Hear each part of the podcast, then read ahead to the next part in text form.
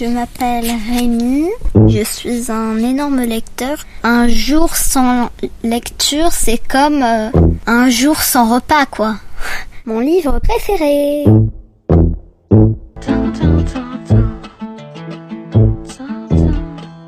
Aujourd'hui, je vais vous parler du livre Le théorème du parapluie de Michael Launay.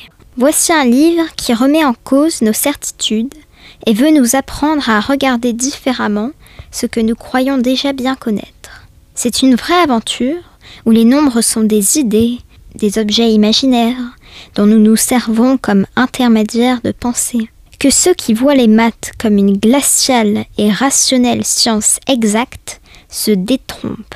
C'est, dit le logicien Bertrand Russell, la discipline dans laquelle on ne sait jamais de quoi on parle, ni si ce que l'on dit est vrai. Pour Michael Launay, faire des mathématiques, c'est entrer dans les coulisses du monde. Mais attention, si le spectacle est éblouissant, il est aussi perturbant, car il défie nos sens et notre intuition. Pour se déplacer sans être mouillé, on utilise un parapluie. Eh bien, Face à une question sans réponse, l'invention d'un parapluie s'impose. C'est le changement de point de vue, c'est le décalage, c'est l'art de faire un pas de côté pour voir les choses sous un autre angle, plus adapté et plus efficace. Le grand savant est celui qui invente le bon parapluie au bon moment, sans peur, ni honte, ni préjugés. Il ne faut pas craindre les ruptures. Voilà la sagesse des parapluies. D'instinct, notre pensée est multiplicative et non additive. Penser en ordre de grandeur, voilà la marche à suivre.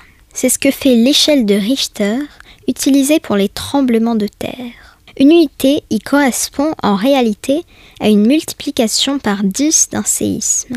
Une secousse de magnitude 7 tremble 10 fois plus qu'une secousse de magnitude 6. Michael Launay nous fait voyager dans le temps et dans l'espace. Du Moyen-Orient à Nippur ou dans l'Antiquité, sans utiliser de zéro ni de virgule, les élèves écrivaient à la pointe du calame, sur des tablettes d'argile, des opérations pourtant tout à fait justes, jusqu'à l'Écosse du XVIe siècle, où John Napier réussit le prodige de transformer les multiplications en additions grâce aux tables de logarithmes. Puis direction la France et la Californie, où, au XXe siècle, Benoît Mandelbrot invente une nouvelle classe d'objets mathématiques, des figures à la fois si belles et si mystérieuses, les fractales.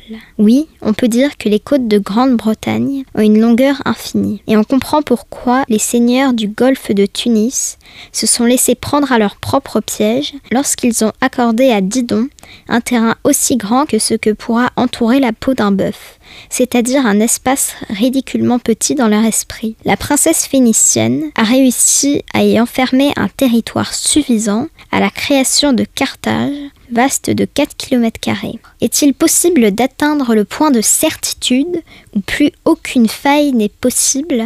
Les frontières marquées par les mots sont, on le sait, artificielles et floues. Il existe d'ailleurs des langues vleubertes où un seul mot désigne à la fois le bleu et le vert. Les Papous Berinmos en ont un et seulement un pour signifier le violet, le vert et le bleu, et un autre pour évoquer le jaune, l'orange et un certain vert. Est-il possible que des quiproquos existent aussi en mathématiques? Pour le savoir et pour introduire la star des formules, E égale MC2, Michael Launay interpelle le lecteur.